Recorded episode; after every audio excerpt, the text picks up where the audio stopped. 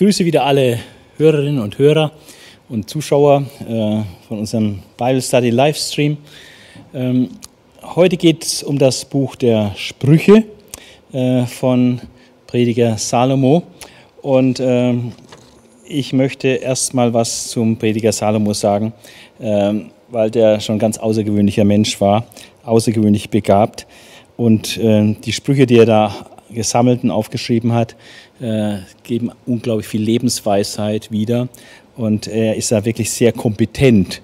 Weil wenn man mal sieht, was der alles so gemacht hat in seinem Leben, äh, dann merkt man, also der hat wirklich was zu sagen. Ähm, er war überaus reich und begabt. Er war herausragend klug und erfolgreich äh, mit seiner Regierung. Er war sehr mächtig und weltberühmt, wie auch schon sein Vater David. War sogar eigentlich dann noch berühmter geworden.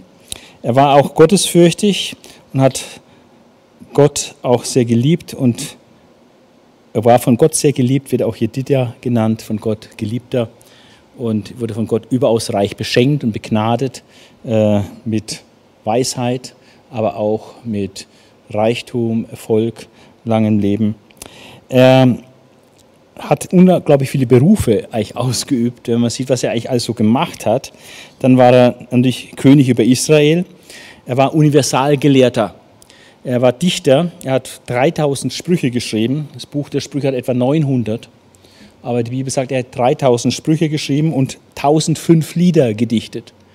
Im Hohelied haben wir eine kleine Sammlung von Liedern, die er gedichtet hat, aber es ist äh, nur ein kleiner Ausschnitt dessen, was er überhaupt gemacht hat. In 1. Könige 4, Vers 32 lesen wir das. Er war unübertroffen als Richter. Noch heute sind seine Urteile sprichwörtlich. Man spricht von dem salomonischen Urteil. Äh, das ist ein total geniales Urteil, was einen, einen Problemfall praktisch äh, löst, dass alle nur staunen und sind und zufrieden sind. Er war Lehrer seines Volkes, Kohelet, Prediger, Lehrer. Äh, deswegen das Buch Prediger, diese Philosophie für Anfänger, äh, die hat er äh, geschrieben. Und ähm, er war Wissenschaftler und Naturkundler, sagt die Bibel, hat über Bäume und Sträucher geforscht und geredet. Er war Zoologe, er hat auch über Vieh, über Vögel, über Reptilien und über Fische geforscht und geredet. Lesen wir in 1. Könige 4, Vers 33. Er war Star-Architekt. Er hat sieben Jahre für den Bau des Tempels äh, eingesetzt und nochmal 13 Jahre an dem Palast äh, gearbeitet und dann später noch das Waldhaus im Libanon äh, gebaut äh, mit herausragenden architektonischen Phänomenen. Er war Landschaftsarchitekt, Immobilienbesitzer, Großgrundbesitzer, Vieh- und Pferdehalter, hat eine Handelsflotte besessen, die hochseetauglich war, äh, bis nach Indien gefahren ist. Aufgrund seiner sprichwörtlichen Weisheit war er Anlaufstelle für alle Könige auf Erden, heißt es in 1. Könige und 2. Chronik 9, Vers 23. Also er war wirklich ein Genie und ein überaus begnadeter Mensch. Wahrscheinlich gibt es heute keinen einzigen Menschen auf der Welt, der so vielfältige Begabungen und Berufe äh, vereinigt in ein und derselben Person. Und ähm, er ist der Hauptautor des Buches der Sprüche. Äh, es gibt auch andere äh, Quellen, die hier aufgenommen worden sind, aber er ist der Hauptautor der Sprüche und äh, man kann sagen, das Buch der Sprüche, das ist die Weisheitsschule Gottes. Also wenn wir uns mit dem Buch der Sprüche beschäftigen, dann gehen wir in die Schule Gottes, um Weisheit zu erlangen. Und ich möchte hier ähm, heute nicht so intensiv auf die einzelnen Inhalte der Kapitel eingehen, weil es ganz viele Einzelsprüche hat, die einfach lose da rumhängen. Und es sind hunderte von Einzelsprüchen. Äh, welche will man da auswählen? Ähm, man darf das dann alles lesen. Äh, ich möchte hier einen Überblick geben, ähm, was man in dem Buch der Sprüche insgesamt findet und wie dieses Buch strukturiert ist. Äh, denn das hat äh, einen sehr interessanten Aufbau. Und da gibt es ganz unterschiedliche Teile. Und wenn man das Buch Sprüche liest, ist es gut zu wissen, in welchem Teil befinde ich mich eigentlich da gerade. Sehr erhellend ist der, Ein, der Anfang des Sprüchebuches in den Versen 1 bis 6 des ersten Kapitels. Es heißt Sprichwörter von Salomo, dem Sohn Davids, dem König von Israel. Das ist eine klare Ansage, wer hier der Autor ist oder auf wen die Sprüche hier zurückgehen. Was tun diese Sprüche? Wozu ist das geschrieben?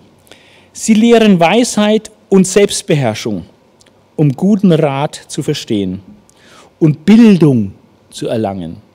Bildung. Bildung ist ja mehr als Wissen von Fakten. Ja?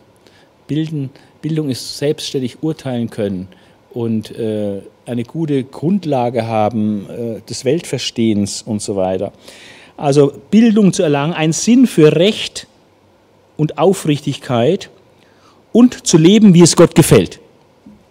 Also Weisheitsschule Gottes, letztlich geht es darum, zu leben, wie es Gott gefällt. Also da ist das Buch sehr, sehr wichtig. Ähm, Unerfahrenen geben sie Klugheit, jungen Menschen Wissen und Vernunft. Der Kluge hört zu und mehrt seine Kenntnis. Also wirklich hier zu Füßen sitzen wie zu den Füßen Jesu, so kann man auch hier zu den Füßen Salomos sitzen quasi und einfach aufnehmen, lernen, hören. Ja. Der Kluge hört zu und mehrt seine Kenntnis. Der Erfahrene, der hat auch noch was davon. Das ist also nicht nur was für Anfänger hier, sondern ist für alle, auch für den Erfahrenen. Der Erfahrene lernt Führungskunst. Er lernt, wie ich andere Menschen oder auch Organisationen leiten und führen kann. Also für jeden was dabei.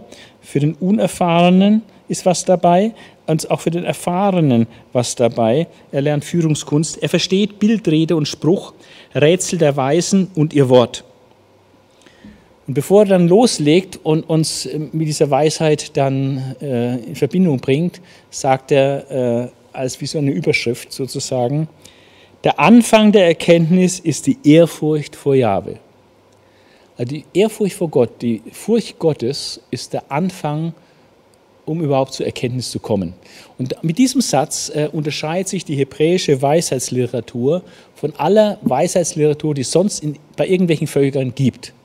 Nirgendwo würde man sowas lesen, dass der Anfang der Weisheit die Ehrfurcht vor Jahwe ist. Das ist absolut spezifisch biblisch. Nur Dumme verachten Weisheit und Zucht. Na, wer will schon dumm sein? Äh, nur Dumme verachten Weisheit und Zucht. Also sei kein Dummer, sei kein Verächter von Weisheit und Zucht, sondern äh, setz dich dieser Weisheit, dieser Zucht aus, geh in die Weisheitsschule Gottes, sprich, beschäftige dich mit dem Buch Sprüche. Das ist die Weisheitsschule Gottes, um all dies dir zu geben, dass du Klugheit bekommst, Wissen, Vernunft, Kenntnis, Führungskunst lernst, dass du verstehst ja, und Weisheit erlangst. Die Weisheit fällt nämlich nicht einfach vom Himmel, ja, sondern die wird erarbeitet. So, wie ist das Buch aufgebaut? Wir haben in den ersten sechs Versen diese Überschrift, Sprüche Salomos, des Sohnes Davids, des Königs Israels. Das ist so die Buchüberschrift. Und dann wird die Intention, die Absicht des Buches genannt. Ich habe sie gerade so vorgelesen. Und dann auch die Motivation wird erwähnt, äh, warum wir diese äh, Sprüche lernen sollen, uns damit beschäftigen sollen. Dann haben wir einen ganz großen Block. Dann geht es los in Vers 1, Vers 7 bis Kapitel 9, Vers 18. Also es hat 31 Kapitel, das Buch der Sprüche, also fast ein Drittel des Buches, nicht ganz, aber fast ein Drittel des Buches ist dieser erste Teil und der ist ganz anders aufgebaut und strukturiert wie der hintere Teil. Äh, was ist da anders? Äh, als Thema und Überschrift, äh, als großes Leitmotiv wird dieser Vers genannt, die Furcht des Herrn ist der Anfang der Weisheit. Also Gottesfurcht wird gebraucht. Äh, du musst dich Gott unterordnen. Okay, und dann wird die Weisheit hier gelehrt und in diesen Kapiteln, Kapitel 1, Vers 7 bis 9, Vers 18, haben wir drei Lehr, äh, Entschuldigung, zehn Reden. Zehn Lehrreden. Und die werden verschiedenen Sprechern zugeordnet. Das ist die Methodik hier. Und da gibt es äh, drei Sprecher. Der eine Sprecher ist der Weisheitslehrer. Das ist äh, dann Salomo hier in dem Fall. Äh, er ist der Weisheitslehrer. Ähm, und äh, die typische Anrede in diesen Teilen, in diesen Lehrreden, wo der Weisheitslehrer spricht, da spricht der Weisheitslehrer zu seinem Hörer und sagt, mein Sohn. Also mein Zuhörer, mein Sohn. Ja? Ähm, Und das kann man so erkennen. Also einige von diesen zehn Lehrreden, da redet der Weisheitslehrer. Äh, dann gibt es ähm, so einen Kunstgriff, dann redet die Weisheit, da wird die Weisheit personifiziert. Und dann redet die Weisheit. Natürlich steckt auch da der Weisheits, der Lehrer dahinter, aber er macht das in der Gestalt der Weisheit. Also die Frau Weisheit sagt. Ja? Ähm, und die typische Merkmal, wenn die Weisheit redet, ist ganz charakteristisch, das ist eine öffentliche Belehrung. Die ist praktisch auf der Gasse, auf der Straße, auf dem Marktplatz und, und, und redet, hält Reden, Ansprachen an die Leute. Das wird so dargestellt, als die Weisheit personifiziert, redet in der Öffentlichkeit zu den Menschen. Und der dritte Sprecher in diesen zehn Lehrreden äh, ist äh, so das Gegenstück zur Weisheit. Das ist dann die Frau Torheit. Ja, es ist also sehr äh, künstlerisch praktisch, die Frau Torheit eine Stimme zu geben. Und, ähm, und ihr Merkmal ist, dass sie ganz unbändig ist, vor allem auch so in sexueller Hinsicht unbändig und die Begierden da freien Lauf lässt und die Menschen verführt. Und so wird also der Leser vom Buch der Sprüche konfrontiert in den ersten Kapiteln mit diesen Lehrreden. Einmal redet der Weisheitslehrer, einmal redet die Weisheit, einmal redet die Frau Torheit. Und da will ich jetzt einfach mal nur eine Kostprobe geben, wie sich das so, so anhört. Äh, lesen wir mal ein paar Sachen, wenn der Weisheitslehrer spricht. Zum Beispiel Kapitel 2, Vers 1. Mein Sohn, wenn du meine Worte annimmst und meine Gebote bei dir verwahrst, wenn du der Weisheit ein Ohr leist und dem Verstehen zugeneigt bist, ja, wenn du um Verstand betest und um Einsicht flehst, wenn du sie suchst wie Silber, ihnen nachspürst wie einen wertvollen Schatz, dann wirst du die Ehrfurcht begreifen, die man vor Jahwe haben muss und wirst anfangen, Gott zu erkennen. Denn Gott gibt Weisheit, von ihm kommen Erkenntnis und Verstand. Den Aufrichtigen hält er Hilfe bereit und für die Redlichen ist er ein Schild und so weiter. Also das ist so eine typische Rede des Weisheitslehrers an seinen Sohn. Und das geht auch in Kapitel 3 so weiter. Kapitel 1, mein Sohn, vergiss meine Weisung nicht und so weiter. Kapitel 3, Vers 11, mein Sohn, verachte nicht die Belehrung Jahwes.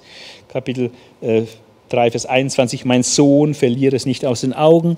Also der Weisheitslehrer gibt seine Weisheit weiter an seinen Hörer an seinen Sohn, den er belehrt. Auch ganz praktisch, dass Salomo seine leiblichen Söhne so gelehrt hat.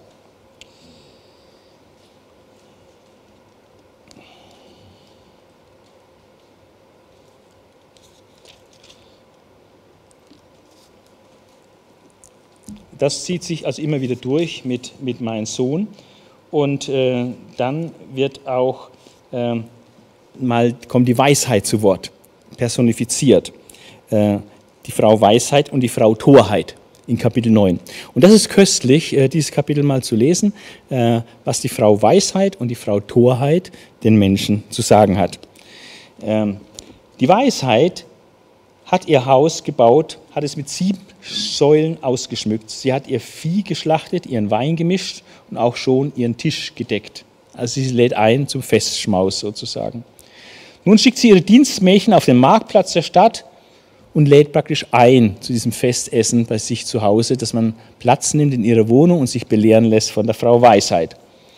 Wer unerfahren ist, der kehre hier ein. Wer etwas lernen will, ist eingeladen. So rufen sie aus, die Dienstmädchen der Weisheit. Kommt und esst von meinem Brot, trinkt von meinem guten Wein, lasst ab von eurer Dummheit, wählt doch das Leben und geht auf den Weg des Verstandes. Ja. Und so weiter. Und, ähm, und weiter unten kommt dann die Frau Torheit. Frau Torheit ist eine schamlose Frau und hat nie etwas erkannt. Da sitzt sie an ihrem Hauseingang, sie thront auf dem Marktplatz der Stadt, um einzuladen, den, der vorübergeht. Also im Grunde genommen lädt die Frau Weisheit ein, bei ihr zu speisen und äh, ihre Lehre aufzunehmen, aber die Frau Torheit ist auch unterwegs und die tut öffentlich, äh, in der Öffentlichkeit äh, ihr, ihren Tisch aufschlagen äh, und da sitzen, auf, thront auf dem Marktplatz der Stadt, um einzuladen, wer da vorbeikommt, bei ihr zu speisen, also bei der Torheit äh, sich Nahrung zu holen. Ja. Und äh, was hat die Frau Torheit dann zu bieten? Äh, sie sitzt auf ihrem, an ihrem Hauseingang, sie thront auf dem Marktplatz der Stadt, um einzuladen, den, der vorübergeht, der einen geraden Weg verfolgt. Wer unerfahren ist, kehre hier ein. Wer etwas lernen will, ist eingeladen. Also eigentlich die gleichen Worte. Gestohlenes Wasser ist süß und heimlich entwendetes Brot, das schmeckt besonders gut. Das ist die Lehre der Torheit, die also zum Stehlen animiert.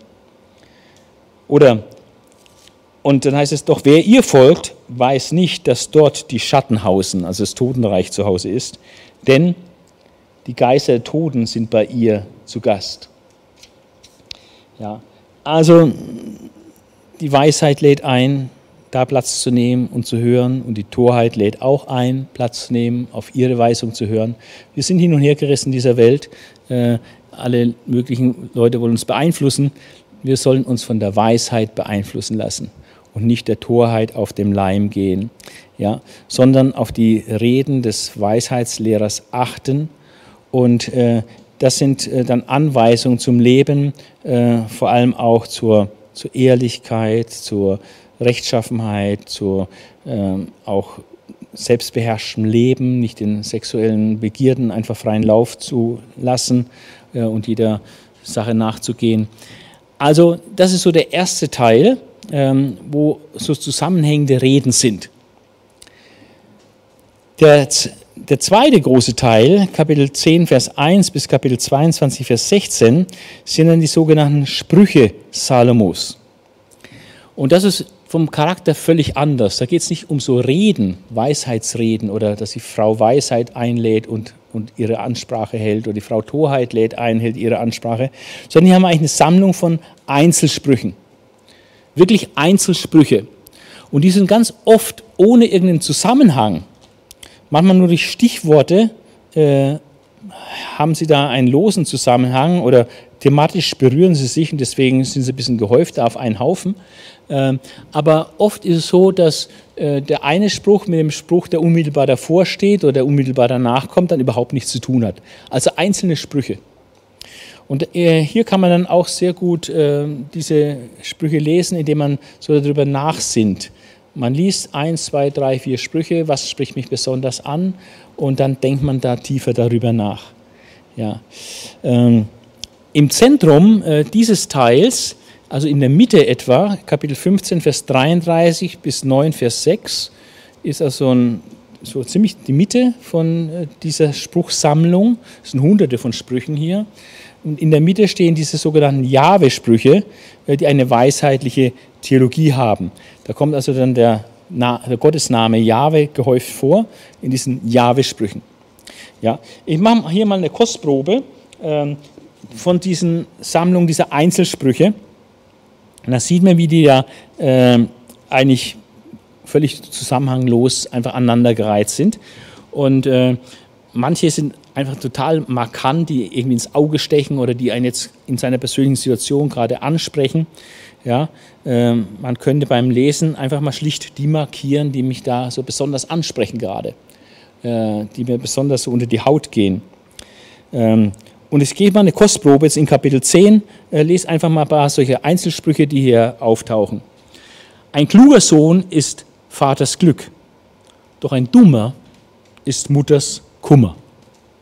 Kann man sich gut merken. Ne? Ein kluger Sohn ist Vaters Glück, doch ein dummer ist Mutters Kummer. Dann Unrecht gut gedeiht nicht gut.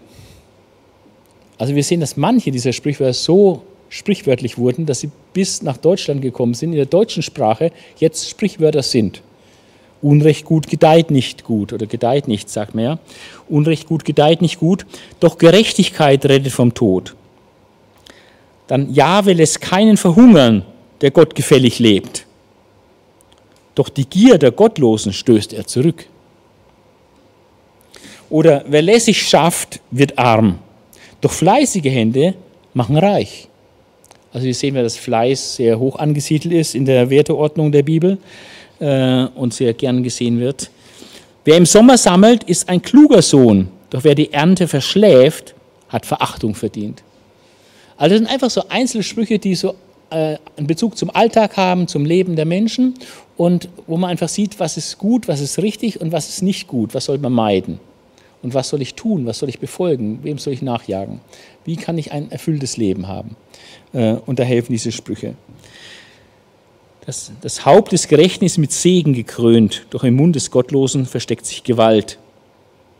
Ein weiser Mensch nimmt Weisungen an, doch wer Unsinn redet, kommt zu Fall. Wer ehrlich ist, tritt sicher auf, doch wer krumme Wege geht, fängt zu schwitzen an. Dann, dann wird es heiß, ja? wer krumme Wege geht, da muss man schwitzen. Also das ist eine wunderbare Sammlung von einzelnen Sprüchen, die so wie Nägel einfach so reingehen und äh, da kann man so viel lernen und das sich so einprägen und die sind auch so, so praktisch. Ähm, und je nach Lebenssituation, wo du bist, ähm, wenn du ein Unternehmen führst zum Beispiel, äh, dann liest du die Sprüche nochmal mit ganz anderen Augen, als wenn du gerade Schüler in der Schule bist. Ja, oder so. Oder als Vater liest du es auch wieder anders als als Kind und so. Also es ist ähm, hochinteressant. Diese Jahwe-Sprüche, die dann im Zentrum dieser äh, Einzelspruchsammlung steht, äh, sind nur wenige, äh, möchte ich auch noch als Kostprobe äh, lesen. Da heißt es, Ehrfurcht vor Jahwe ist Erziehung zur Weisheit und Demut geht der Ehre voraus. Also Demut ist auch so ein Wert in der Bibel wie Fleiß, der ganz, ganz oben angesiedelt ist. In unserer Gesellschaft nicht unbedingt mehr so. Ja. Das sind die Demütigen auf die Dummen, werden sie genannt, aber hier ist andersrum.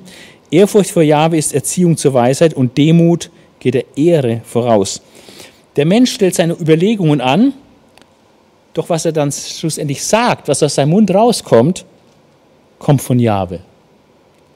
Also Jahwe kann steuern. Manchmal erwischst du dich vielleicht selber, dass du Sachen sagst, die du vielleicht gar nicht sagen wolltest, aber das hast du gesagt und das ist genau das richtige Wort. Und Gott hat jetzt durch dich geredet.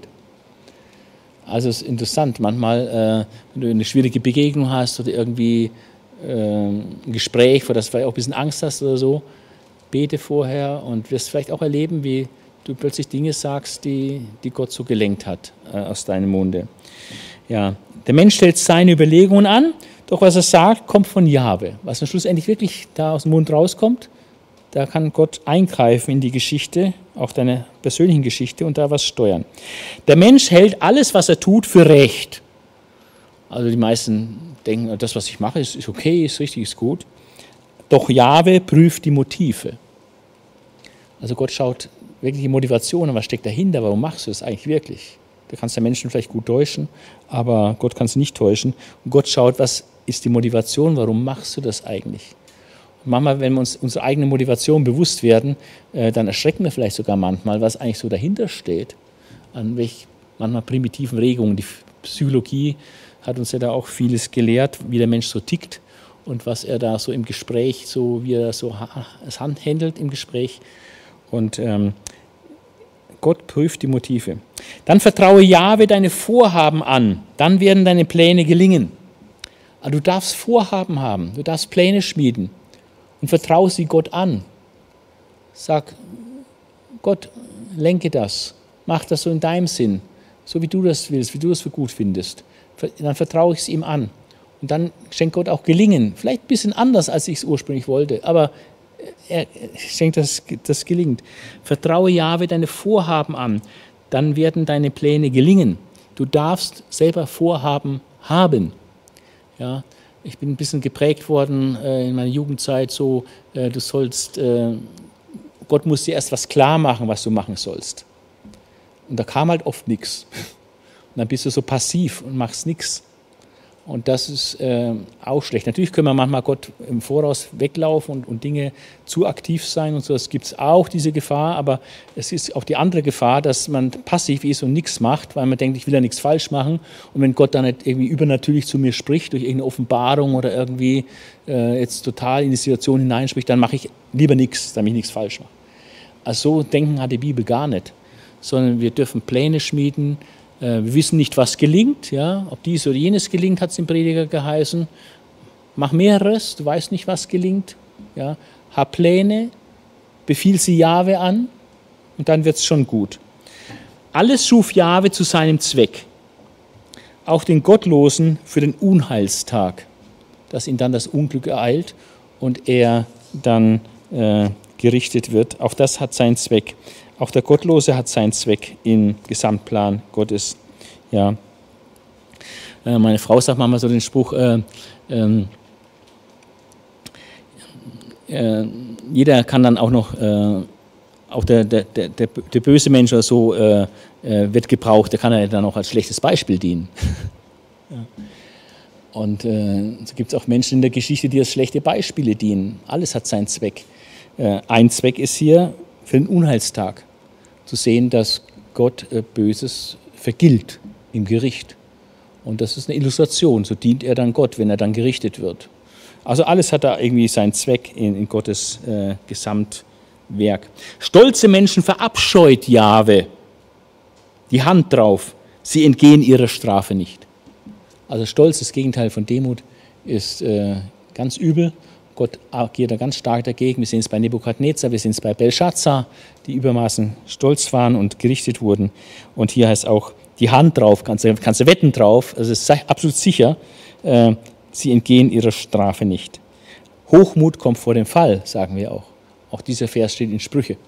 Ja, äh, und stolze Menschen verabscheut Jahwe. Durch Liebe und Treue wird Schuld gesühnt. Durch Ehrfurcht vor Jahwe bleibt man dem Bösen fern. Wenn ich Jahwe fürchte, wenn ich äh, in der Beziehung mit Gott lebe, ähm, dann halte ich mich von dem Bösen fern. Dann ist da nicht mein Platz. Äh, da mache ich einen großen Bogen drum. Das ist nicht da, wo ich mich aufhalte. Ähm, wenn das Tun eines Menschen Jahwe gefällt, macht er auch dessen Feinde zum Frieden bereit. Das ist auch eine besondere Gnade, wenn, wenn du einen Feind hast, äh, wenn du das einfach konsequent in der Treue lebst. Wenn das Tun eines Menschen Jahwe gefällt, dann macht es sogar dessen Feinde noch, dass sie Frieden mit dir machen. Besser wenig mit Gerechtigkeit als großen, aber unrechten Gewinn. So dieses besser als haben wir auch im Predigerbuch ganz viele, 20 Stellen, besser, besser, besser. Und hier auch besser wenig mit Gerechtigkeit als großen, aber unrechten Gewinn. Ja? Also unbedingt in der Gerechtigkeit bleiben und es hat keinen Wert, wenn du äh, irgendwie mehr Gewinn abschöpfst, aber es ist auf unrechtmäßigen Wege erlangt worden. Das Herz des Menschen plant seinen Weg. Auch so ein hochinteressanter Vers. Aber Jahwe lenkt seinen Schritt. Du machst deine Planung, du machst deine Gedanken, aber für Gott ist es ein leichtes, dich an der entscheidenden Stelle dann irgendwie doch ein bisschen umzulenken und dass du dann die Richtung einschlägst, die Gott eigentlich will. Also wenn man so zurückschaut auf sein Leben, da hat man viele Pläne gehabt, manches ist da gar nichts gelungen. Gott hat etwas umgelenkt, man hat selber so einen Plan gehabt, gedacht, so müsste es sein und dann lenkt Gott um und lenkt einen in eine andere Richtung und siehe da, es war genau richtig im Nachgang. Ja. Und äh, von daher, das Herz des Menschen plant seinen Weg. Du darfst planen, aber Jahwe lenkt seinen Schritt. Ja ähnlich wie auf dieser andere Vers, wo dann Jahwe, was dann wirklich gesprochen wird, äh, das bewirkt Jahwe. Also das sind so, so Jahwe-Sprüche, ähm, wo ähm, die stehen im Zentrum. Äh, ich denke schon auch ein gewisser kunstvoller Aufbau, dass es kein Zufall ist, dass eine, also die Sprüche, die, wo Jahwe vorkommt in diesem Spruch, äh, dass sie so in, ins Zentrum dieser Sammlung gerückt werden. Dann gibt es äh, Worte der Weisen, so werden sie genannt. In Kapitel 22, Vers 17 äh, geht es dann los im Buch der Sprüche, äh, wo es dann heißt, äh, 22, Vers 17, genau. Hör mir zu, vernimm die Worte von Weisen, nimm dir mein Wissen zu Herzen. Also wie so eine Überschrift, als ob da jetzt nochmal äh, ein anderer spricht. Vielleicht ist es auch Salomo, ähm, der aber hier einen Neuansatz hat. Ähm, hör mir zu, vernimm die Worte von Weisen. Vielleicht hat er hier auch Sachen gesammelt, die gar nicht von ihm selber sind und die er gehört hat, von anderen weisen Menschen. ähm, die er gesammelt hat. Ähm, das wissen wir nicht genau, aber Worte von Weisen. Und äh, in diesem Abschnitt jetzt, der geht bis Kapitel 24, Vers 22, ähm, Worte der Weisen, da gibt es interessante Parallelen zur äh, ägyptischen Weisheit, ähm, die bekannt ist unter dem Namen Lehre des Amenope, also Amenope, ein ägyptischer Weisheitslehrer, der äh, auf 10. bis 6. Jahrhundert vor Christus datiert ist, also eine Zeit nach Salomo.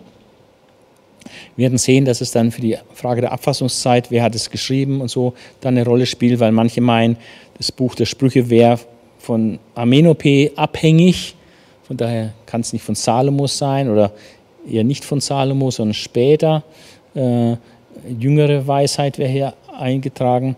Aber der hebräische Text ist viel kürzer als die äh, Texte, diese Gedichte, Lehrsprüche in der Lehre Amenope.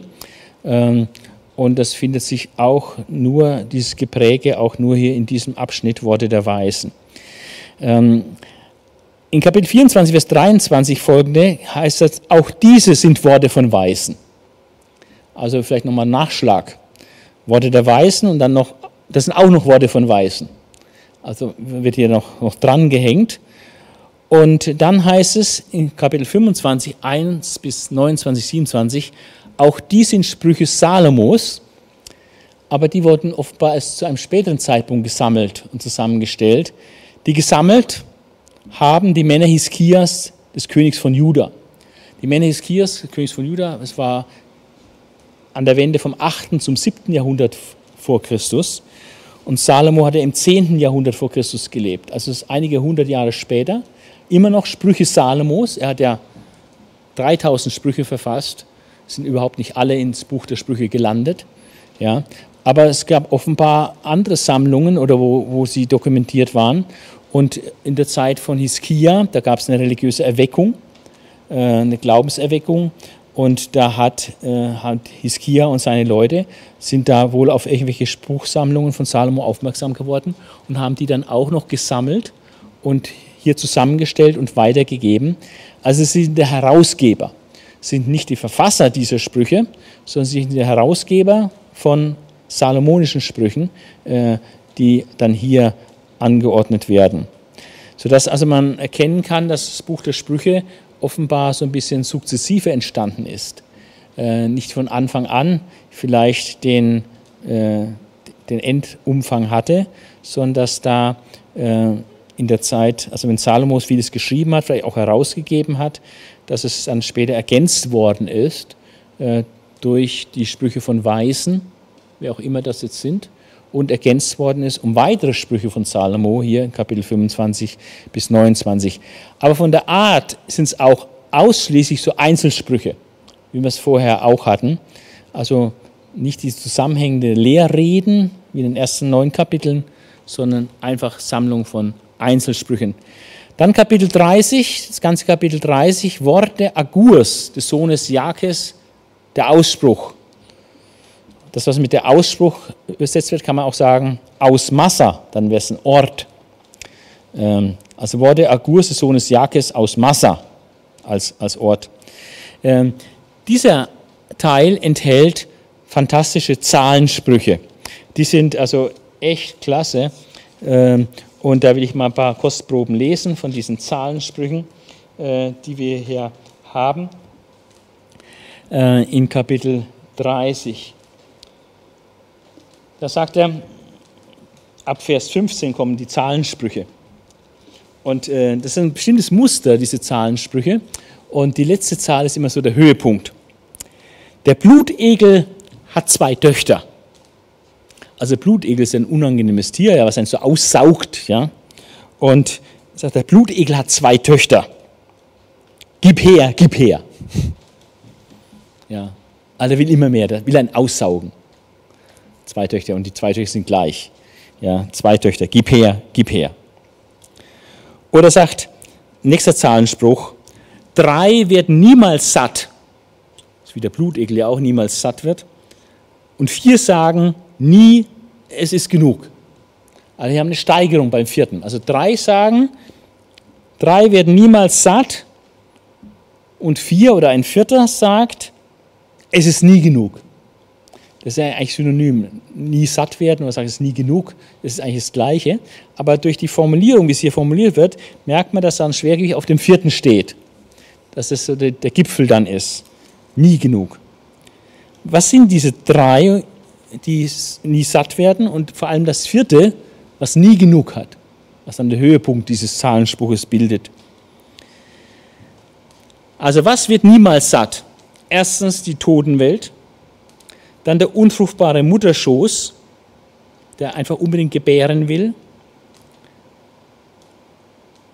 Und die Erde, die nicht genug Wasser bekommt. Also die trockene Erde ist ein Phänomen, vor allem im Nahen Osten auch, und da ist immer hungrig nach Wasser, nie genug. Ja? Also ähm, die wird nie satt. Die hat immer lechzt nach Wasser. Also das Totenreich wird nicht satt, der unfruchtbare Mutterschoß wird nicht satt, wird nicht befriedigt und die, die Erde, die nie genug Wasser bekommt, die wird nicht satt. Und das vierte, was dann die Krönung ist, was nie satt wird und was nie genug hat, und das ist hier das Feuer. Das Feuer, wenn es mal brennt, ist nie genug. Es wird sich am liebsten durch die ganze Welt fressen und alles verbrennen. Aber das ist so ein interessanter Zahlenspruch. Drei werden niemals satt und vier sagen nie, es ist genug. Totenwelt, der unfruchtbare Mutterschoß, die Erde, die nicht genug Wasser bekommt und das Feuer, das niemals sagt, genug. Oder ein weiterer Zahlenspruch, äh, Vers 18, drei Dinge sind mir zu wunderbar, vier vermag ich nicht zu erfassen. Also auch hier sind wir zu wunderbar, ich vermag es nicht zu erfassen, ist synonymer Parallelismus und ist eigentlich so das Gleiche. Und, äh, aber der vierte ist dann das, der Höhepunkt. Also was ist zu wunderbar und was kann man schon gar nicht erfassen? Erstens der Weg des Adlers am Himmel, dann der Weg einer Schlange auf dem Fels, der Weg des Schiffes auf hoher See. Also das ist alles zu wunderbar, das kann man nicht wirklich alles nachvollziehen. Und das, was völlig zu wunderbar ist, was noch die Krone aufsetzt sozusagen, ist der Weg eines Mannes zu einer Frau. Also wie du zu deiner Frau kommst. Ne? Das ist also völlig unerklärlich, völlig wundersam. Ja? Äh, stimmt ja auch. Ähm, oder ein weiterer Zahlenspruch, ähm, unter drei, Vers 21, unter drei Dingen zittert ein Land und vier kann es nicht ertragen. Also was macht ein Land erzittern? Was erschüttert ein Land? Was macht es erzittern? Was kann ein Land schon gar nicht ertragen? Und dann zählen wir auf. Erstens, wenn ein Sklave König wird. Zweitens, wenn ein Narr zu Wohlstand kommt. Und drittens, wenn eine Verschmähte geheiratet wird. Und das vierte, letzte Höhepunkt ist, wenn eine Sklavin ihre Herrin beerbt. Das ist nicht gut fürs Land, wenn solche Dinge passieren.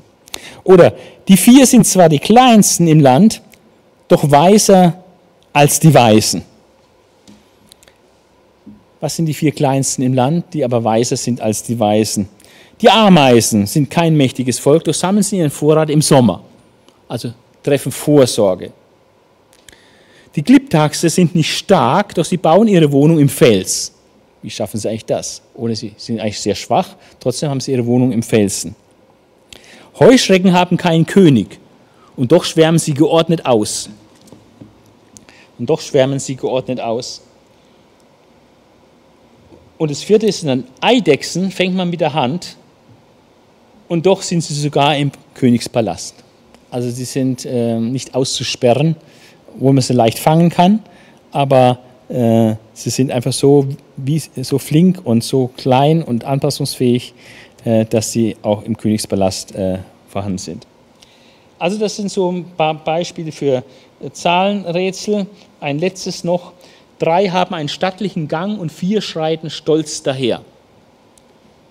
Der Löwe, der Held unter den Tieren, der vor niemand zurückweicht, hat einen stattlichen Gang. Dann der stolzierende Hahn und der Ziegenbock und der König, wenn die Krieger bei ihm sind. Also wer weicht vor niemand zurück? Der König, wenn die Krieger bei ihm sind, dann weicht er vor niemand zurück. Also dann fühlt man sich stark. Ja. Also das sind so, so Weisheiten, die hier enthalten sind, die einfach so Lebensweisheiten sind. Dann äh, Kapitel 31, 1 bis 9, die Worte Lemuels des Königs, ein Ausspruch, oder aus Massa, enthält Belehrungen an den König von seiner Mutter. Ähm, und dann noch ein letztes, eines der berühmtesten Kapitel äh, des Sprüchebuches, das Lied oder das Lob der tugendsamen Hausfrau. Ein alphabetisch aufgebautes Lied, das heißt, es hat 22 Verse und jeder Vers beginnt mit einem Buchstaben, äh, einem bestimmten hebräischen Buchstaben, und zwar genau in der Reihenfolge des hebräischen Alphabets. Deswegen 22 äh, Versanfänge mit jeweils einem anderen Buchstaben des Alphabets, alphabetisch geordnet. Und dieses Lied der tugendsamen Hausfrau ist äh, sehr progressiv, äh, weil von wegen, äh, dass die Frau da nur äh, hinterm Herd sitzt. Also das ist keine biblische Konzeption, äh, dass die Frau äh, nur für die drei Ks zuständig ist, also Küche, Küche, Kinder und Kirche, wie es manchmal heißt, ja, sondern die, die Frau äh, ist hier eine selbstständige Unternehmerin, die offenbar gebildet ist und die auch äh, sehr große Fähigkeiten hat und äh, wirtschaftlich denkt und arbeitet und ihr Mann eine große Ehre ist. Ja. Also das wird hier geschildert. Äh, es äh, ist wunderbar, das zu lesen. Äh, dieses Lob dieser tüchtigen, tugendsamen Hausfrau oder tatkräftigen Ehefrau. Das kostbarste Juwel, das einer finden kann, ist eine tüchtige Frau. Das ist wirklich wahr, kann ich nur unterstreichen. Ihr Mann verlässt sich auf sie und ihm fehlt es nie an Gewinn. Sie, hat ihm, sie tut ihm Liebes und kein Leid ihr ganzes Leben lang. Also diese lebenslange Treue auch. Sie sorgt für Wolle und Flachs, verarbeitet es mit fleißiger Hand. Sie gleicht den Handelsschiffen, denn von weit her holt sie Nahrung herbei. Vor Tagesanbruch steht sie auf, bereitet die Mahlzeiten vor, gibt auch den Mägden ihr Teil. Sie überlegt es und kauft ein und kauft ein Stück Feld. Vom Ertrag ihrer Arbeit bepflanzt sie den Weinberg, also sie reinvestiert. Wenn sie etwas Gewinn erwirtschaftet hat, reinvestiert sie das. Sie packt ihre Arbeit energisch an, ist voller Tatkraft am Werk. Sie merkt, dass ihr Fleiß etwas bringt und arbeitet bei Licht bis spät in die Nacht. Nach der Spinnrolle greift ihre Hand, ihre Finger fassen die Spindel. Eine Notleidende, für, Notleiden, für Notleidende hat sie eine offene Hand, also freigebig, und den Armen gibt sie gern. Sie macht sich keine Sorgen um den Schnee, denn für alle im Haus hat sie doppelte Kleidung. Sie fertigt schöne Decken an und kleidet sich und feines, in feines Lein und purpurrotes Gewand. Ihr Mann wird von allen geachtet, sein Wort zählt im Rat der Gemeinde. Sie fertigt Hemden und verkauft sie, Gürtel liefert sie dem Händler, in Kraft und Würde ist sie gekleidet. Sie lacht im Blick auf den nächsten Tag. Was sie sagt, ist gut überlegt Freundlich gibt sie ihre Weisungen. Sie behält im Auge, was im Hause vor sich geht. Das Brot der Faulheit isst sie nicht. Ihre Söhne stehen auf und preisen ihr Glück. Ihr Ehemann lobt sie und sagt, es gibt viele tüchtige Frauen, doch du übertriffst sie alle. Anmut täuscht und Schönheit vergeht. All diese äußere Schönheit äh, ist auch sehr vergänglich, ja, das vergeht. Doch eine Frau, die Jahwe ehrt, die werde gelobt. Ja, also die Gottesfurcht ist viel, viel wichtiger als ein hübsches Gesicht. Ja. Ähm, lass sie den Lohn ihres Schaffens genießen, das Genießerthema wieder was wir auch in, in Prediger haben, ganz stark, dass wir, dass ein Geschenk Gottes ist, die guten Gaben des Lebens einfach auch zu genießen. Das darf sie hier auch. Das ist der Lohn für all die Mühe. Lass sie den Lohn ihres Schaffens genießen. Ihre Taten sprechen für sie im Rat der Gemeinde. Also die Frau ist Zeugnis durch das, was sie tut. Nicht, dass sie Mordsreden schwingt äh, und fromm daherredet, sondern ihr Handeln ist ein einziges Zeugnis äh, für die Kraft äh, der Gottesfurcht äh, was es bringt, wenn ein Mensch äh, Gott fürchtet und ein solches Leben führt. Also das ist ein, nochmal ein Highlight äh, dieses Sprüchebuches. Abfassungsdatum und Verfasser. Ähm, die bibelkritischen Leute sagen, es ist nicht von Salomo. Anfangs wurde gesagt, es ist vorexilisch.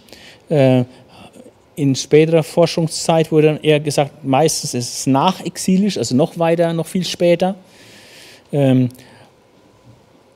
Und ähm, Kapitel 1 bis 9 wird dann als nachexilisch, als jüngste Spruchsammlung datiert. Äh, würde nur am Anfang stehen, aber eigentlich wäre es dann der jüngste Teil des äh, Sprüchebuches. Und man begründet das damit, dass man sagt, es hätte ja so einen griechisch-hellenistischen Einfluss, von daher muss es ja nachexilisch sein, oder dogmatische Gründe, äh, weil man das dann mit Stellen in den fünf Büchern Mose Verbindung bringt, die man dann der sogenannten Priesterschrift zuordnet, die dann im Exil ist oder nachexilisch Sachen. Also das sind so innerkritische Sachen ähm, von bibelkritischen Theologen. Ähm, halte ich nicht viel davon, äh, von solchen Auffassungen, sondern äh, die traditionelle Auffassung ist, dass das der Teil natürlich von Salomo ist, so wie es in der Überschrift auch steht. Ähm, und ähm, Salomo hat im 10. Jahrhundert äh, vor Christus der König geworden, 971 bis 931, dann ist er gestorben. Also aus dieser alten Zeit so lange ist es her, dass diese Weisheit schon äh, praktisch äh, schwarz auf weiß zu finden ist. Äh, dass Salomo dahinter steckt, haben wir in Kapitel 1, Vers 1 schon gelesen. Worte, ähm, nee, das war ein Predigerbuch, Kapitel 1, Vers 1 von Sprüche, haben wir hier äh, Sprüchwörter von Salomo, Ben David, dem König von Israel. Also ganz klar, äh, wer hier redet. Und Kapitel 4, Vers 12 äh, auch nochmal. Ähm, da heißt es, Nein, das habe ich jetzt hier äh, was Falsches, nicht 4 Vers 12, einen anderen, äh, einen anderen Text muss es sein. Also es gibt noch einen weiteren Vers, wo Salomo äh, genannt wird.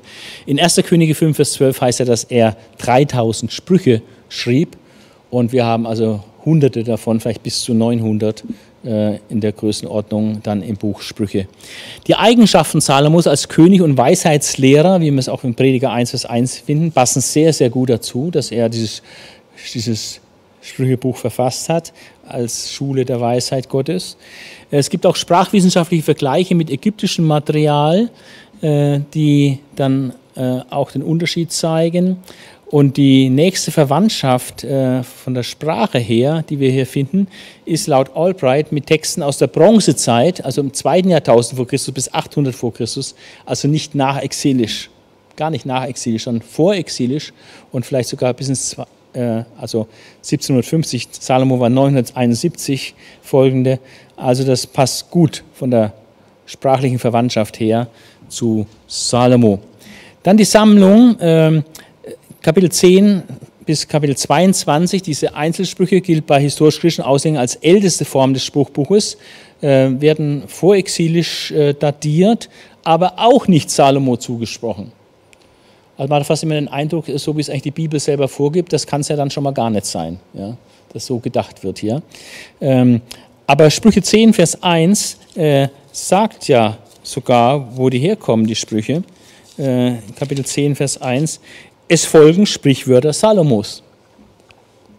Ja, ähm, und das äh, ist eigentlich ein klarer Hinweis, wer die dann äh, geschrieben hat, auf wen die zurückgehen.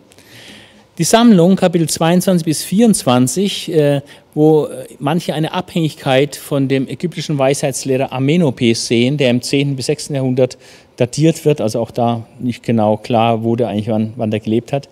Aber diese Argumente sind völlig subjektiv und umkehrbar. Also die einen sagen, schau, hier ist der Verfasser von Sprüchebuch von Amenope abhängig. Man kann genau anders sagen, hier hat Amenope Anleihen aus dem Buch der Sprüche genommen. Ja? Man kann es einfach umdrehen. Und Amenope hat ganz ewig lange Verse. Er hat sieben bis 26-zeilige Verse. Also sind also Monsterverse, äh, also sieben bis 26 Zeilen. In Sprüche 10 folgende ist die längste, äh, die längste Zeilenzahl bei Versen 4. Also ganz anders. Keine solche Monster äh, wie bei Amenope. Also allein von dieser Form her ist äh, da ein großer Unterschied zu sehen zwischen der Form der Sprüche in Sprüche 10 folgende und der Form der Sprüche bei Amenope. Und nach den Kriterien der Formgeschichte, äh, die sich die historisch-kritischen Theologen aufstellen, äh, ist eigentlich so, äh, dass je kürzer die Sprüche sind, desto älter sind sie. Und je länger sie sind, desto jünger sind sie. Weil man so denkt, die wurden dann immer mehr ausgewalzt. So würde also kurz, eine kurze Zeilenzahl auf höheres Alter schließen. Wenn man das ernst nimmt und anwendet, dann sagt man, naja, das zeigt ja dann, dass Salomo hier älter ist als Amenope, oder? Ähm, die wahrscheinlichste Entstehungszeit von Amenope wird zwischen, also wird zwischen 10. und 6. Jahrhundert datiert, aber ist wahrscheinlich zwischen 7. oder 6. Jahrhundert und das wäre einige Jahrhunderte nach Salomo. Ja, und ähm, wenn man beweisen könnte, dass die Sprüche in Salomo von Amenope wirklich abhängig sind, dann wird Salomo als Verfasser ausscheiden, aber das kann man so nicht wirklich beweisen. Es kann auch umgekehrt sein, beziehungsweise zufällige Ähnlichkeiten. Weil es gab ja auch einen Weisheitsaustausch von Israel nach Ägypten. Äh, Salomo war einfach so weise, dass auch von Ägypten Leute zu ihm gekommen sind. Und er war verwandt mit dem Pharao, hat die Tochter geheiratet, also eine seiner Frauen war Pharaos Tochter, sodass da natürlich äh, reger Gedankenaustausch sicherlich auch war zwischen Israel oder Salomo und Ägypten. Also das ist so zu dieser Sammlung hier. Äh, auch das kann durchaus gut auf ähm, Salomo zurückgehen. Und weil es ja heißt, ähm, auch die ganze Verbindung zu Ägypten, äh, die wir sehen in 1. Könige 10, ähm, auch sein Reichtum, seine Weisheit und der Austausch mit Ägypten ähm, deutet gut auch darauf hin, dass es keine Einbahnstraße war, äh, Weisheit von Ägypten nach Israel, sondern auch von Israel nach Ägypten. Ähm, auf jeden Fall besteht ein deutlicher Qualitätsunterschied zwischen diversen Weisheitsliteraturen. Also das ist sehr unterschiedlich, äh, welches Niveau diese haben und äh, auch so was so als Quintessenz dahinter steckt. Und dieses Konzept, dass die Gottesfurcht der Anfang der Weisheit ist, wie wir in Sprüche 1, Vers 7 lesen und in Kapitel 9, Vers 10 nochmal lesen, äh, das macht die hebräische Weisheitsliteratur und auch das Buch der Sprüche wirklich einzigartig. Die Sammlung Kapitel 25 bis 29, äh, da wird oft daraus konstruiert aus dem Vers 1 von Kapitel 25 ähm, wo es heißt, auch die folgenden Sprichwörter stammen von Salomo. Sie wurden gesammelt von Männern des Königs Hiskia von Juda.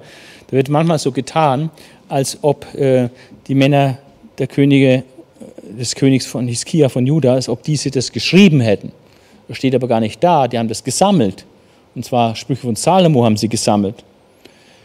Und ähm, es ist lediglich die Veröffentlichung dieser Sprüche geschah zu ihrer Zeit. Also also ein praktisch bestimmter Teil der Sprüche des Sprüchebuches wurde erst in der Zeit von Hiskia, so 700 vor Christus, veröffentlicht. Kapitel 25, Vers 12 äh, bezeugt, nein, Vers 1 muss es heißen, äh, bezeugt lediglich die Veröffentlichung äh, salomonischer Sprüche. Kapitel 30, da haben wir keine Hinweise auf Entstehungszeit, auch könnte auch das aber älteres Spruchgut sein. Es gibt eine gewisse Parallele zum Buch Hiob, aber Hiob ist ja möglicherweise noch deutlich älter als das Sprüchebuch. Und die Sammlung Kapitel 31, da gibt es überhaupt keine Hinweise auf Entstehungszeit, aber auch damit keine zwingenden Gründe gegen die Abfassung zur Zeit Salomos. Und wir haben äh, in Bezug zu 1. Mose 2, Vers 18, wird von Bibelkritikern auf die Priesterschrift, äh, Priesterschrift genannt und die wird nach exilisch datiert. Äh, und von daher wird er gesagt, aha, hier ist etwas, was mit einem Schriftstück in Beziehung steht, was nach dem Exil entstanden ist, also muss es auch nach dem Exil entstanden sein. Aber das ist äh, überhaupt nicht zwingend und die ganze Theorie mit der Priesterschrift ist meines Erachtens sowieso völlig daneben äh, und nicht wirklich äh, gut begründet, wird auch teilweise von historisch-kritischen Leuten heute völlig aufgegeben, diese Theorie. Bemerkungen und Argumente zur salomonischen Verfasserschaft von Sprüche, äh, noch kurz zum Abschluss. Das innere Zeugnis spricht von Salomo, von den Weisen, von Agur und von Lemuel. All diese Namen werden genannt in Verbindung mit den Sprüchen. Äh, wer Agur und wer Lemuel ist, wissen wir nicht. Die sind geschichtlich nicht bezeugt. Die Bibel macht keine näheren Auskünfte. Dann Massa äh, kann verstanden werden als wichtige Nachricht, Orakel oder Rätselvers kann auch als Ort oder Stammesort äh, Stammesbezeichnung äh, verstanden werden. Ein Stamm Massa in Nordarabien. Dann wäre es Personal zu verstehen, aber es kann auch sachlich sein. Es, Massa ist nicht der Autor aus einem Stamm von Nordarabien, sondern es ist Massa, heißt wichtige Nachrichten, Orakel, ein Rätselvers und ist eigentlich das, was äh, der Weisheitsdichter tut. Auch Agur, was ein Eigenname sein könnte und dann mit ein Autor für Kapitel 30, aber Agur heißt, ich will mich fürchten. Lemuel bedeutet Gott zugehörig und Jakes bedeutet der Fromme. So kann man den Vers 1 in Kapitel 30 auch völlig anders übersetzen, gar nicht im Blick auf einen Namen eines Autors, sondern einfach Worte eines furchtsamen Sohn des frommen Orakelsprüche. Also ganz unbestimmt. Ähm, Sprüche 31, Vers 1 kann übersetzt werden mit Worte eines Gott zugehörigen König der Orakelsprüche.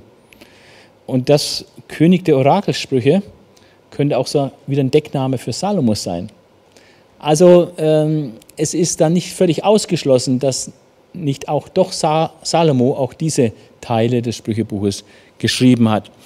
Es gibt, äh, was dann noch auffällt, ist, dass wir eine gewisse Anzahl haben, wo die völlig exakt gleichen Sprüche auftauchen im Sprüchebuch, wo sie also Sprüche wiederholen, in ganz unterschiedlichen Sammlungen innerhalb des Sprüchebuches, äh, was äh, auch irgendwie so eine einheitliche Autorschaft dann nahelegt. Die Bibel betont auf jeden Fall unglaublich die Weisheit Salomos und Salomo bildete den Höhepunkt der Weisheit Israels und äh, Jesaja hat später die Weisheit Ägyptens stark kritisiert und äh, von daher ist nicht unbedingt anzunehmen, dass äh, das Bibelbuch der Sprüche irgendwie aus ägyptischem Material stark gespeist wird, sondern das ist alles gut erklärbar, dass Salomo, der unglaublich weise war, von Gott begnadet wurde, dass er von Gott auch den Auftrag hatte, uns in die Weisheitsschule hineinzunehmen. 1. Könige 5, 9 bis 14 sagt auf jeden Fall, Salomo schrieb 3000 Sprüche und 1005 Lieder und die sind viele nicht mehr vorhanden. Die allerwenigsten sind vorhanden. Das Buch der Sprüche hat vielleicht 900 Sprüche insgesamt und das Hohe Lied, manche meinen, es sind 13, 12, 13 verschiedene Lieder. Das kann man nicht genau äh, entscheiden, wie viele es exakt sind, aber auf jeden Fall keine 1005. Also eine viel, viel, viel kleinere Zahl. Also viele Lieder Salomos sind verloren gegangen, viele Sprüche Salomos sind verloren gegangen, aber wir haben hunderte von Sprüchen Salomos im Sprüchebuch als Weisheitsschule. Und das Neue Testament äh, schätzt das Sprüchebuch auch sehr. Wir haben viele Zitate aus dem Sprüchebuch im Neuen Testament, unter anderem in Matthäus, Lukas und Johannes wird aus Sprüche zitiert, in der Apostelgeschichte, im Römerbrief, Epheserbrief, bei 1. Petrus, bei 1. Johannes, Hebräerbrief und Jakobusbrief. Also praktisch fast alle Autoren des Neuen Testaments äh, kennen das Buch der Sprüche und zitieren daraus, weil sie auch selber sicherlich mit in die Schule, diese Weisheitsschule Gottes gegangen sind. Ähm, wir haben noch ein paar Minuten Zeit und da würde ich noch einen Punkt äh, gerne bearbeiten wollen.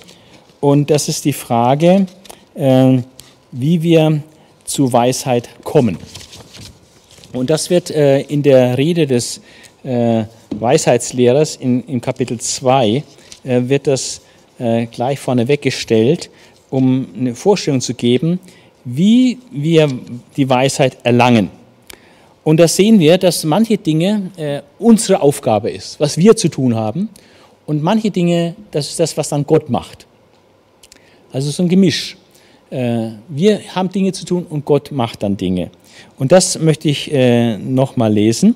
Ähm, Mainz, Kapitel 2, 1 bis äh, 9 ist es, glaube ich. Ja, 1, 1 bis 8. 1 bis 8 bis 9. 1 bis 9. Mein Sohn, wenn du meine Worte annimmst und meine Gebote bei dir verwahrst, wenn du der Weisheit dein Ohr leihst und deinem Verstehen zugeneigt bist, ja, wenn du um Verstand betest und um Einsicht flehst, wenn du sie suchst wie Silber, ihnen nachspürst wie einem wertvollen Schatz, dann wirst du die Ehrfurcht begreifen, die man vor Jahwe haben muss. und wirst anfangen, Gott zu erkennen. Denn Jahwe gibt Weisheit, von ihm kommen Erkenntnis und Verstand. Den Aufrichtigen hält er Hilfe bereit und für die Redlichen ist er ein Schild. Um die Wege des Rechts zu bewahren, beschützt er die, die ihm treu sind. Dann wirst du verstehen, was Recht und Gerechtigkeit ist, Aufrichtigkeit und ein guter Weg.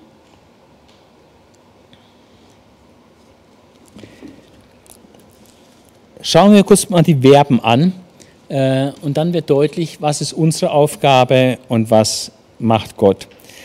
Also deine Aufgabe ist es, nach Vers 1, auf die Worte des Weisheitslehrers zu achten und seine Gebote im Gedächtnis zu behalten. Ähm, das Ich, was hier im Text steht, ähm, also meine Gebote und so weiter, äh, meint er hier Salomo. Und nur wer auf diese Worte Acht gibt und die Gebote im Gedächtnis behält, wird sich zu gegebener Zeit daran erinnern und dann auch in sich in seinen Entscheidungen natürlich davon leiten lassen können. Unsere Aufgabe ist dann weiter in Vers 2, höre auf die Weisheit und versuche sie mit deinem Herzen zu verstehen. An das Hören steht am Anfang. Erstmal hören und dann kommt das Verstehen. Und das ist aber auch kein Selbstläufer, das heißt hier versuche zu verstehen. Also das ist eine Mühe, ein Prozess des Verstehens. Ähm, das Verstehen soll mit dem Herzen erfolgen, nicht nur äh, rein verstandesmäßig, ähm, sondern mit unserer gesamten Persönlichkeit. Das Herz ist nach biblischer Symbolsprache nämlich der Sitz der ganzen Persönlichkeit, also der geistigen, seelischen, willensmäßigen Kräfte einer Person. Auch Verstand, Vernunft, Wille gehört alles hier ins Herz. Ah, das ist anders als im Deutschen. Im Deutschen ist Herz Sitz des Gefühls und Kopf Sitz des Verstandes, der Persönlichkeit, des Geistes und so weiter. Aber in der Bibel ist es anders.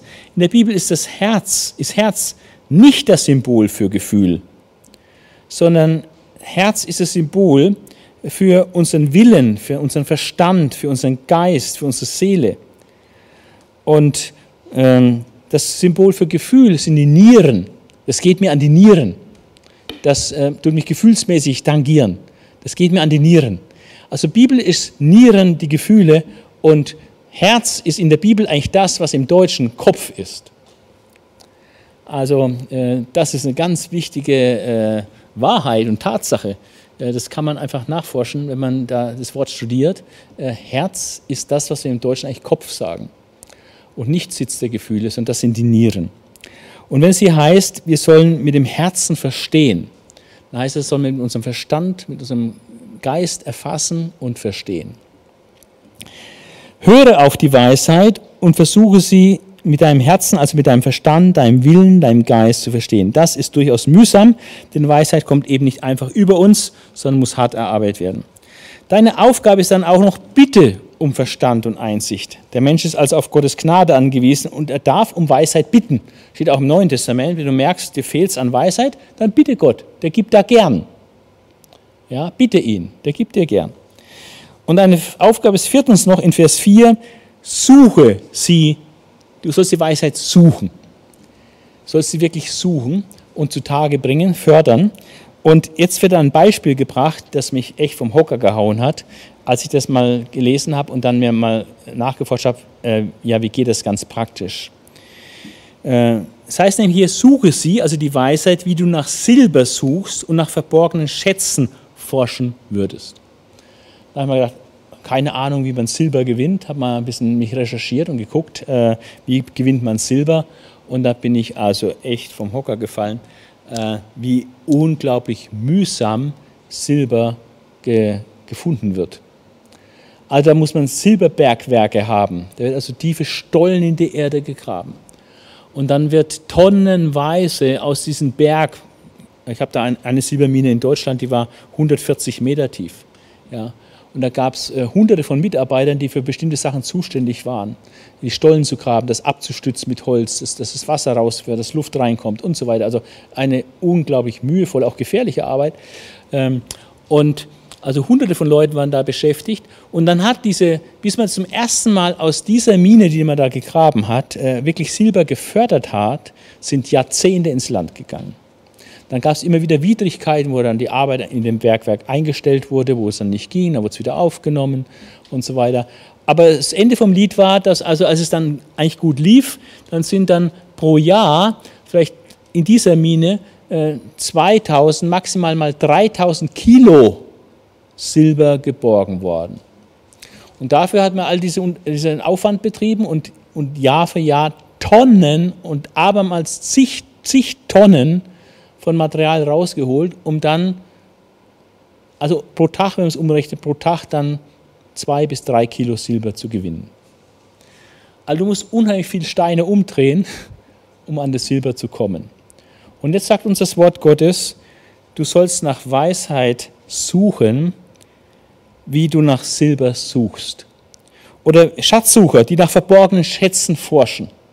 Die haben da irgendeine Idee, wo ein verborgener Schatz ist, irgendwo in einem Meer oder in einem See oder irgendwo vergraben irgendwo und dann kaufen die sich Ausrüstung und, und, und dass sie das finden können, investieren unheimlich viel im Vor Vorlauf, dann machen sie sich auf die Suche und forschen und suchen. Oft kommen sie äh, zurück, haben nicht gefunden, nächstes Jahr wieder. Oft jahrelang wird gesucht und dann macht man nach vielen Jahren der Mühe, wird dann ein Schatz tatsächlich gehoben. Und du weißt auch nicht, ob du das, was du da alles findest und so. Also ist eine mühevolle Sache wo unheimlich viel Einsatz und äh, Vorleistung reinfließt. Und das, das Wort Gottes sagt, so sollst du nach wahrer Weisheit forschen. Also die, die gibt es nicht so im Vorübergehen, so im Schnelldurchgang, so äh, Fast Food. Ja? Einfach mal kurz mal fünf Minuten Sprüche lesen, jetzt bin ich weise. Ja, ja, schön wär's. So ist es nicht. Sondern du musst dich mit dem Wort Gottes ganz intensiv äh, beschäftigen und du wirst merken, das ist ein jahrelanger, jahrzehntelanger Prozess des weise Werdens. Und, äh, und wenn du dann alt geworden bist und dich über Jahre und Jahrzehnte damit beschäftigt hast, dann, dann hast du wirklich einen hohen Grad an Weisheit dann vielleicht erlangt. Ja? Aber das ist äh, harte, mühevolle Arbeit und ähm, das musst du auch wollen. Ja? Also Gott drängt einem da die Weisheit nicht auf, ja, und die gibt es nicht einfach so im Vorübergehen, schwuppdiwupp, aus dem Nichts bist du weise. Ja, schön wär's, so ist es nicht. Sondern äh, die, die weise sind, in aller, aller Regel ist da ganz viel harte Arbeit dahinter, wie eben bei der Suche nach Silber oder bei der Suche nach verborgenen Schätzen. Die Bibel nennt uns dann drei Hauptquellen, wo wir Weisheit finden. Das eine ist die Bibel selbst. Ähm, Psalm 119 zum Beispiel äh, finden wir viele Stellen, auch 2. Timotheus 3,16. Deshalb müssen wir die Schriften sorgfältig durchforschen, äh, weil wir dadurch Weisheit erlangen. Dann natürlich, wo ist noch Weisheit zu finden, vor allem in Christus, der uns wieder durch die Bibel gegeben wird. Aber wenn wir Christus betrachten, Christus anschauen, in ihm sind alle Schätze der Weisheit in ganzer Fülle. Die Fülle Gottes wohnt in Christus. In ihm sind alle Schätze der Weisheit verborgen. Also auch nicht alles so offenkundig. Man muss schon ein bisschen graben. Also deswegen ist es ein, ein zweiter großer Hinweis, äh, sich in allem Schriftstudium dann noch ganz besonders auf Christus zu konzentrieren. Was das Alte Testament über Christus sagt, was die Evangelien über Christus sagen, was die Briefe über Christus sagen. Überall finden wir Christus und äh, dadurch, wenn wir ihn betrachten, werden wir ihm ähnlicher und dadurch werden wir weise. Also Christus ist der zweite große Schlüssel.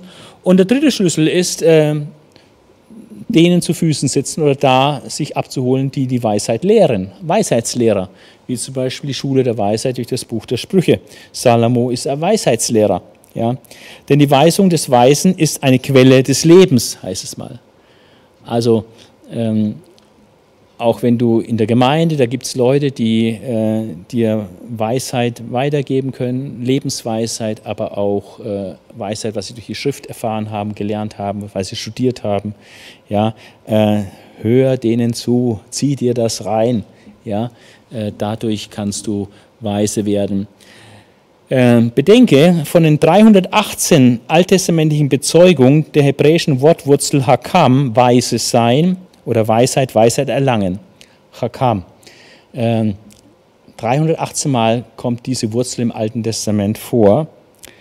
Und wer es nicht glauben, sage und schreibe 155 von diesen 318 Bezeugungen finden sich nur in zwei Büchern. Im Buch der Sprüche und im Buch, Predigerbuch von Salomo. Also fast 50 Prozent, wo Stichwort Weisheit vorkommt, Weise, Weisheit, Weisheit finden und so weiter, nur im Buch der Sprüche und Prediger. Diese äh, Philosophie für Anfänger, Prediger, und diese Weisheitsschule Gottes, die Bücher haben es wirklich in sich und die müssen richtig durch, sollte man richtig durchkauen und nicht so vernachlässigen, wie das weithin leider geschieht. Fazit der Verse 1 bis 4. Wir haben eine große Verantwortung, auf Gottes Wort zu hören, nach Weisheit mit allen unseren Kräften zu suchen, damit wir Weisheit erlangen. Und wenn wir dann diesen unseren Part äh, gemacht haben, äh, dann verspricht Gott uns wunderbare Segnungen. In Vers 5. Dann wirst du verstehen, was es heißt, den Herrn zu achten und wirst die Erkenntnis Gottes gewinnen. Gottes Erkenntnis gewinnen, was nach der Definition Jesu ewiges Leben ist. Gott zu erkennen hat mit ewigem Leben zu tun. Also wirkliches Leben zu gewinnen, indem man Gott erkennt. Und die Verse 6 bis 8 beschreiben dann sehr deutlich, was Gott konkret tut. Denn der Herr schenkt Weisheit, aus seinem Mund kommt Erkenntnis und Einsicht. Äh, sehen wir im Alten Testament viele Beispiele, wo Gott Weisheit geschenkt hat. Er hat den Künstlern der Stiftshütte Weisheit geschenkt, hat Salomo Weisheit geschenkt, Daniel hat er Weisheit geschenkt, allen Weisen hat er Weisheit geschenkt. Und er schenkt auch dir und mir Weisheit, wenn wir darum bitten, Jakobus 1 zu 5. Also Gott schenkt die Weisheit, was nicht ausschließt, dass wir da auch ringen und trachten streben. Vers 7, er schenkt dem Aufrichtigen Gelingen und beschützt die Gottesfürchtigen. Vers 8, er bewahrt die, die gerecht handeln und behütet die, die ihm treu sind. Also Gott gibt nicht nur Weisheit, sondern auch noch Gelingen und Schutz. Alles Dinge, die wir wirklich brauchen. Bewahrung, Schutz, Behütung. Fazit, trotz all deinem Ausstrecken nach Weisheit, wie es in Kapitel 1, 2, Vers 1 bis 4 steht, was wir da alles tun können, tun sollen, ist es letztlich Gott, der die Weisheit schenkt. Und weil Gott dieses Geschenk gerne macht, heißt es in Jakobus 1, der gerne gibt, schließt dann dieser Abschnitt mit einer fantastischen Verheißung in Vers 9. Und das ist eigentlich, was hier verheißen ist, ist eigentlich das, wonach wir uns alle sehnen, was wir alle wünschen für unser Leben.